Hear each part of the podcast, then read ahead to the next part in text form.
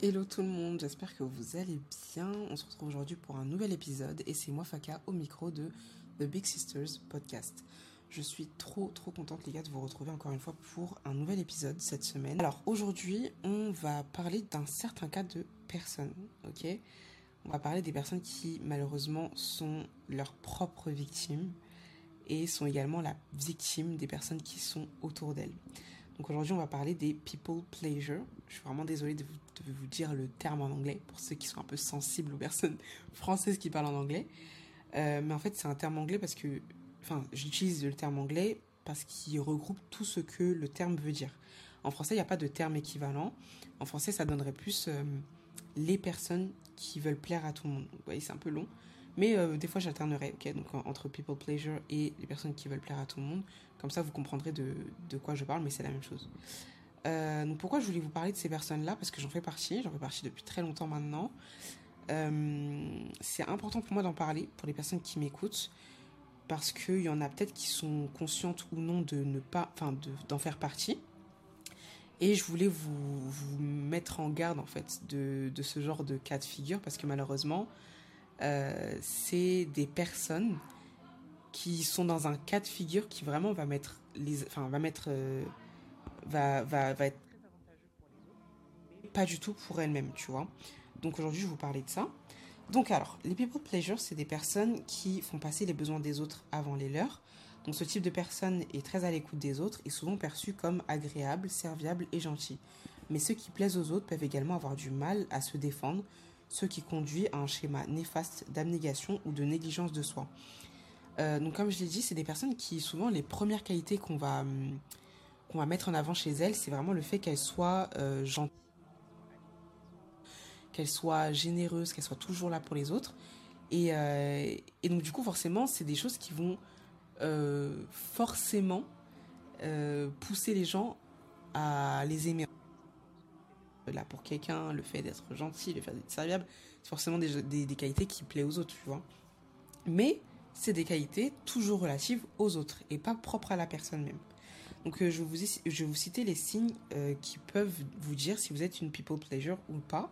Vous n'êtes pas forcément obligé d'avoir tous les signes, mais si vous en avez une majorité, vous pouvez vous dire que ah, je suis peut-être dans ce cas de figure. Ok, donc les people pleasure, donc les personnes qui aiment plaire à tout le monde, sont des personnes qui s'excusent tout le temps. ok Ce sont des personnes qui ne savent pas dire non et qui donc acceptent toutes les offres qu'on leur, euh, qu'on leur fait quand bien même elles ne leur intéressent pas. C'est des personnes qui évitent à tout prix les conflits. C'est également des personnes qui sont préoccupées parce que les autres vont penser d'elles. C'est des personnes qui donnent du leur beaucoup trop tôt. C'est des personnes euh, qui sont terrifiées à l'idée que les gens puissent la détester, être fâchées et devient anxieuses face à cette idée-là. C'est des personnes qui préfèrent agir comme tout le monde plutôt que d'affirmer leur position. Et c'est également des personnes qui s'occupent des besoins des autres avant les leurs, encore une fois. Donc voilà. Euh, donc, encore une fois, vous n'êtes pas obligé d'avoir tous ces signes-là. Mais si vous, si vous vous reconnaissez dans, la majorité de ces signes-là, vous devez vous poser la question. Vous devez vous dire, ah, peut-être que c'est mon cas de figure. Et si jamais ça n'est pas le vôtre, mais que vous connaissez une personne dans votre, entourage qui est dans ce cas-là, écoutez la suite, ça sera important. Ok? Donc, euh, ce que je vais vous faire aujourd'hui, je vais vous donner des conseils pour arrêter, stopper d'être ce genre de personne. Euh, les conseils que je vais vous donner, faut savoir que je me les donne également à moi en première. C'est tous les conseils que je vais vous donner, c'est pas forcément tous, des tous les conseils que je, me, je mets en pratique, mais j'essaie quotidiennement vraiment d'arrêter ce d'arrêter d'être comme ça parce qu'en fait, je me rends compte que c'est tellement, tellement néfaste en fait avec le temps. Je sais qu'il y a beaucoup de choses que j'ai arrêté de faire, mais encore aujourd'hui, je suis beaucoup dans ce cas de figure-là, malheureusement.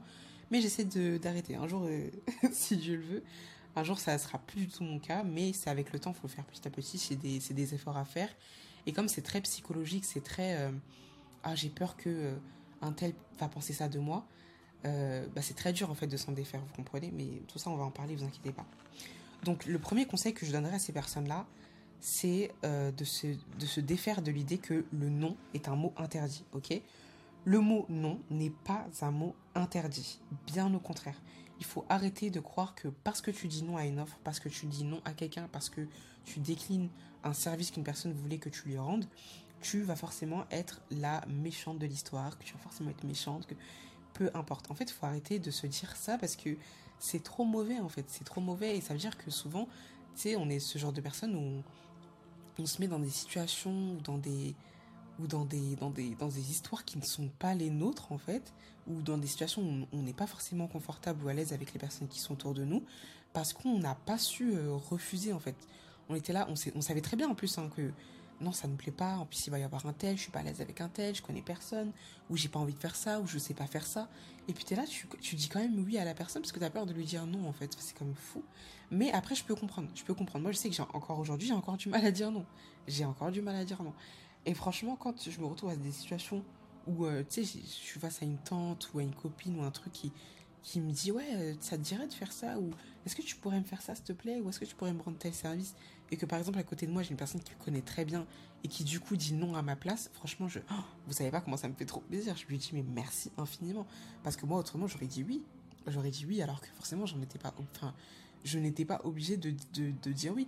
À partir du moment où la personne euh, la personne te, te, demande, enfin te pose la question, te demande si tu, si tu peux lui rendre tel service ou si tu peux venir à tel événement ou si tu peux faire telle chose, c'est que elle part du principe que tu peux soit accepter, soit refuser en fait. Donc ça veut dire que quand tu dis non, tu n'as pas enfreint une règle, tu n'es pas devenu euh, je sais pas quoi, enfin tu as juste répondu. C'est une question ouverte, enfin c'est une question fermée pardon. Donc c'est soit oui ou non tu as le choix de dire soit oui ou non. Et peu importe ce que tu décides de, choisir, ce que la personne va penser de toi après, ça n'est pas de ton ressort. Il faut arrêter de t'en soucier. Mais bon, bref. Deuxième conseil. Les limites que tu instaures sont des boucliers. Ok? Les limites que tu instaures sont des boucliers. Vraiment, les limites personnelles que tu te fixes, en fait, ce sont des règles qui sont instaurées par nous-mêmes dans le but d'améliorer nos interactions sociales. Donc poser des limites fait comprendre aux autres que, les besoins, que tes besoins sont essentiels et que ton amour propre a de la valeur.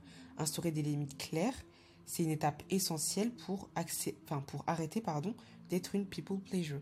Parce qu'en fait, quand, tu sais où est-ce que où est-ce qu'est la limite dans une discussion, où est-ce qu'est la limite dans, dans un comportement avec une personne en face de toi, euh, la première impression que ça va donner de toi, c'est que tu, que tu te connais déjà de une et en plus, ça va vraiment imposer le respect euh, en face, enfin, face à la personne qui, qui te parle. Parce que du coup, elle, saura que, ok, ça, elle accepte pas du tout que je dise ça, ou elle accepte pas que on parle de ça, ou elle accepte pas que je me comporte de telle façon. Je ne vais pas le faire. Il faut vraiment, faut vraiment se, se, se, se, s'imager ce, ce truc de les limites que tu t'imposes sont des boucliers. Elles vont te protéger, d'accord?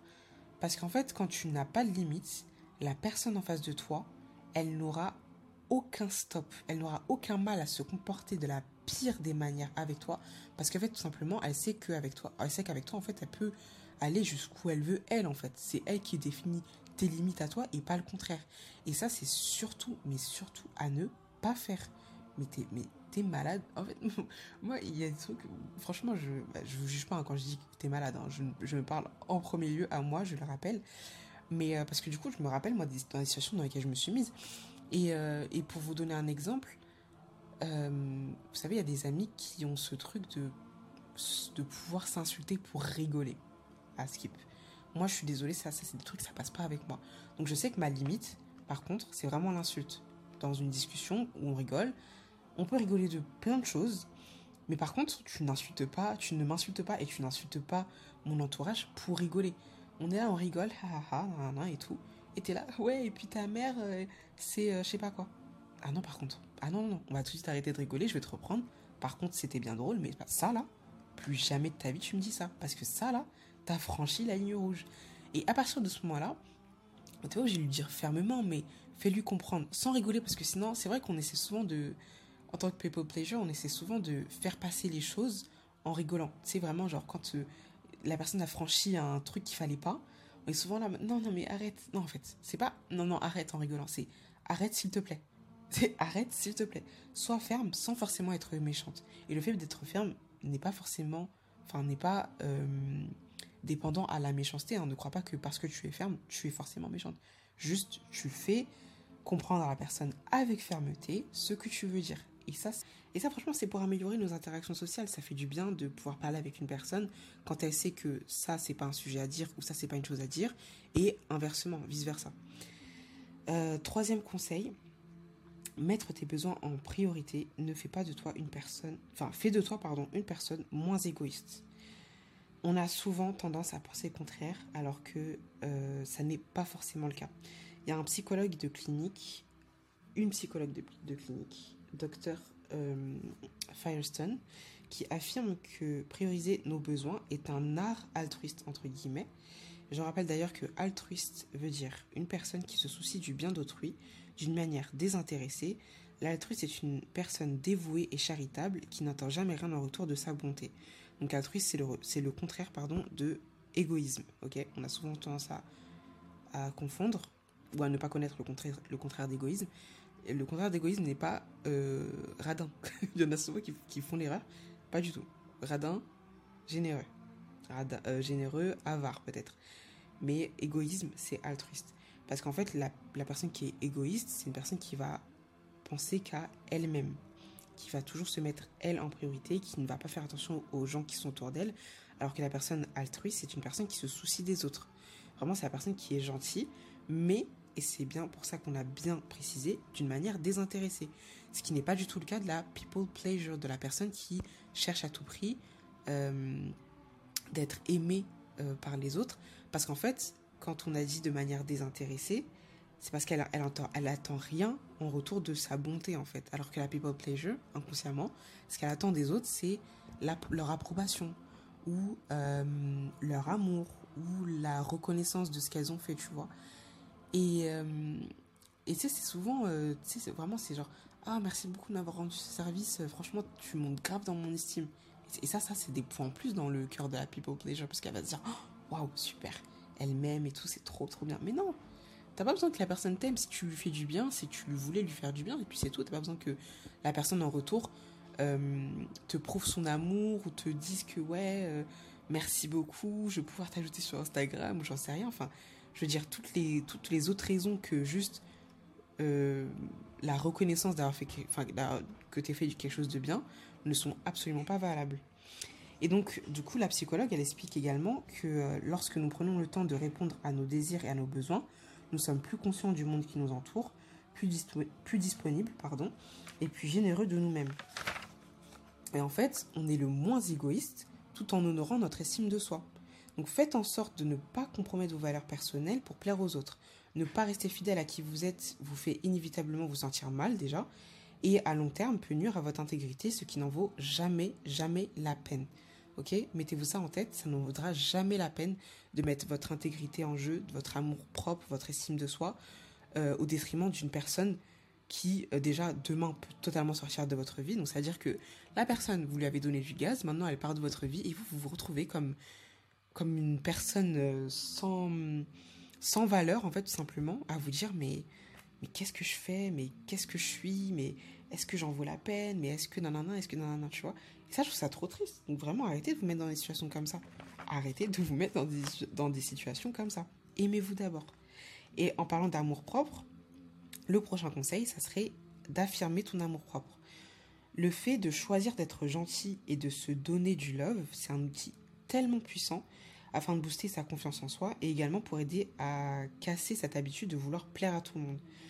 Donc le fait de vouloir plaire à tout le monde, en fait, c'est basé sur la soif de satisfaction des besoins des autres. Donc, euh, donc le fait de satisfaire les besoins des autres, le fait d'avoir pu aider les autres, c'est ça qui te remplit de joie. Mais également sur la fin de leur approbation. Et tout ça, en fait, c'est le total opposé de l'amour propre. Vraiment. Quand tu as un minimum d'amour propre, tu sais où te placer face à la personne. Ni au-dessus, ni en dessous. Ok? Tu sais que tu es à juste milieu. Tu es à égal égal. Yeux dans les yeux pas, au-dessus ni en dessous. T'as pas besoin d'être au-dessus de la personne, mais t'as pas besoin non plus de te rabaisser face à la personne pour lui montrer que tu l'aimes en fait. Autrement, tu ne l'aimes pas réellement et la personne en face de toi, si elle accepte ça de toi, c'est qu'elle ne t'aime pas non plus réellement en fait. Vraiment. Et c'est pour ça que je vous ai dit de, faire attention à qui vous êtes entouré, parce que euh, les personnes qui sont souvent très imbues de leur personne, très égoïstes, elles ont besoin de ces personnes-là autour d'elles, ces personnes qui ne connaissent pas leurs valeurs, Parce que du coup, elles savent qu'elles peuvent, elles peuvent facilement se mettre au-dessus de vous, mais sans problème, parce que vous, vous accepterez ça en fait. Donc quand tu as un minimum d'amour propre, tu sais que personne, mais personne n'a le droit de, de se mettre au-dessus de toi, mais en même temps, euh, toi, tu ne vas jamais te mettre au-dessus d'une personne, parce que tu sais qu'en fait, une personne, c'est une personne. Euh, chair égale chair, en fait, tout simplement. Je parle de la chair, euh, le, tissu du corps, hein, évidemment. Donc voilà. Euh, prochain conseil, on arrive vers la fin. Arrête avec tes excuses à outrance. Arrête de t'excuser tout le temps pour rien. C'est fatigant, en fait. C'est fatigant. Ça ne sert absolument à rien, donc arrête ça. Euh, on a trop tendance, nous, les personnes qui sont, qui sont dans ce cas-là, donc vouloir plaire à tout le monde, de s'excuser tout le temps. Il y a le psychologiste Dr. Brains qui notifie que trop s'excuser peut devenir autodestructeur en signifiant un excès de doute de soi ou en faisant paraître les excuses insincères. Donc vraiment, excuse-toi uniquement quand tu es désolé ou quand tu es légitime d'être excusé. Tu n'as pas besoin de t'excuser 46 000 fois dans des situations où déjà les excuses n'ont pas lieu d'être. Je parle, par exemple, euh, tu sais, cette situation dans le métro où, sans faire exprès, tu bouscules une personne. Ça arrive tout le temps, ça nous est forcément arrivé et c'est normal, on le comprend. Moi, j'étais ce genre de personne, quand je bousculais une personne, j'étais là, oh, excusez-moi, désolé, pardon. Mais ma belle, mais ma belle, tu es folle, quoi. Tu n'as pas besoin de t'excuser autant. Enfin, je disais une phrase complète d'excuses tout ça comme si c'était le pouvoir extrême de, de, de, de l'excuse. Enfin, genre, j'étais, j'étais vraiment malade en fait. Et je le suis encore des fois parce que c'est, c'est un automatisme qui est rentré dans mon, dans mon vocabulaire, malheureusement. Mais, euh, mais en fait, je ne peux pas. Tu ne peux pas. Tu ne peux pas être ce genre de personne en fait. Tu ne peux pas t'excuser à outrance comme ça parce qu'en fait, ce, que, ce qui dégage de ta personne quand tu fais ça, c'est vraiment cette position de victime. Ce qu'on va penser de toi, c'est vraiment non mais attends, mais euh, ça y est aussi. en fait, c'est fatigant en plus. Et même pour toi, tu sais, c'est vraiment un trait toxique de toujours s'excuser, alors que des fois, il n'y a pas lieu d'être, ou ça n'est pas forcément nécessaire, tu vois. C'est fatigant mentalement. Je sais que c'est pas facile, il faut vraiment prendre le temps de faire les choses. Tous les conseils que je vous donne, prenez le temps petit à petit de les mettre en pratique, ok? Ne, ne les faites pas du jour au lendemain parce que du coup ça va, brusquer, ça va vous brusquer vous et ça va brusquer votre entourage. Donc vraiment prenez le temps ça n'est pas grave. Souvent, vous allez retomber dans vos vieux travers, mais c'est pas grave. On prend le temps. On prend conscience, on en prend conscience et on réessaie. C'est comme ça qu'on avance. Pour mon dernier conseil, je te dirais de prendre ton temps pour répondre, ok? Inspire, expire et réfléchis avant de donner ta, réponse à une proposition. Quand euh, j'avais dit dans les signes euh, d'une personne qui, qui est people pleasure, du coup, c'était que c'est une personne qui se, qui se donne aux autres trop rapidement. Ce que je veux dire par là, c'est que, tu sais, quand euh, par exemple une personne a besoin d'aide, elle va venir vers toi.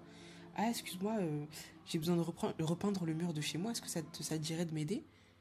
Dis pas forcément, saute pas sur la, sur la question en disant Ah oui, oui, pas de souci, hein, t'inquiète, moi ça me va. Non, non, non.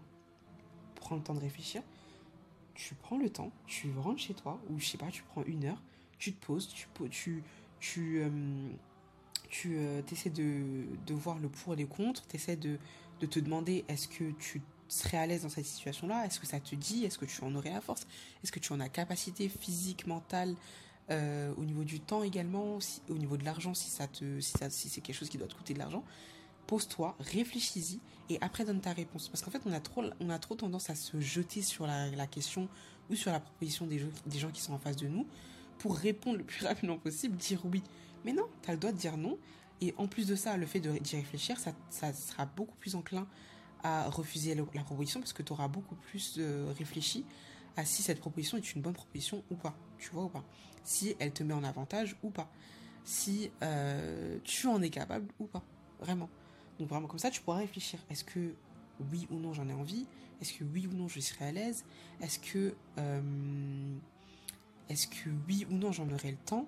Et après, si ça n'est pas le cas, si toutes ces réponses, bah, enfin, si enfin, si toutes les réponses à ces questions-là, pardon, elles sont négatives, ok, comment je peux refuser tout en restant poli, tout en me disant que ça n'est pas grave si je refuse?